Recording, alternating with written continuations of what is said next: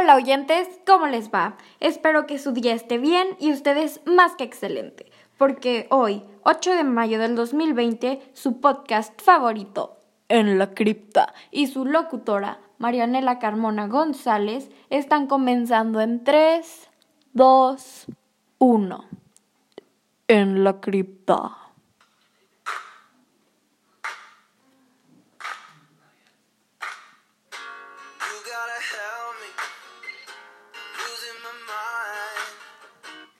El amor.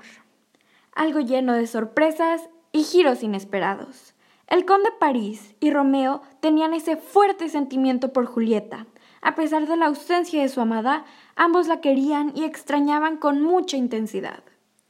Un día, Romeo paseaba en su caballo junto con Baltasar, y no tenía idea alguna de que el conde París estaría también en su destino, es decir, en la cripta. El conde París era un joven veronés que amaba incondicionalmente a la hermosa de Julieta.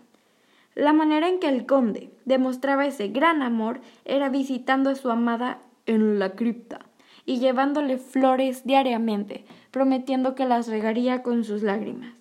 Sin embargo, cuando él estaba en su momento, llegó Romeo, y un duelo con espadas se empezó a desatar, después de que el conde sacara la espada de su funda.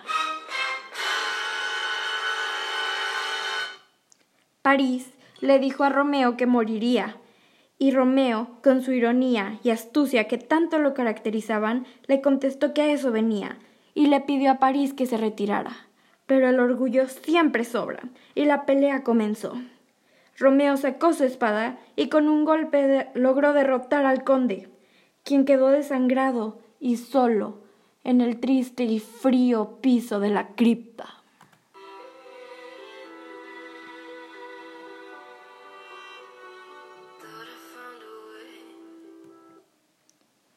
A pesar de las sorpresas y giros inesperados que el amor trae, siempre terminas con tu alma gemela. Y es por eso que tras vencer al conde, Romeo pudo encontrar al cuerpo de su amada en la cripta. Y al verla se asombró y pensó, ¿cómo puede seguir tan bella?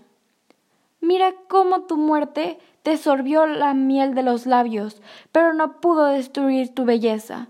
Son las palabras exactas que Romeo le dijo a Julieta, expresando su eterno amor, expresando cómo siempre la va a admirar y cómo ni la muerte los puede separar cómo nadie va a ser igual para él y cómo ella es la única mujer de sus ojos. En este segmento estamos demostrando el amor incondicional que existe entre Romeo y Julieta. Espero les haya gustado y nos vemos en la próxima.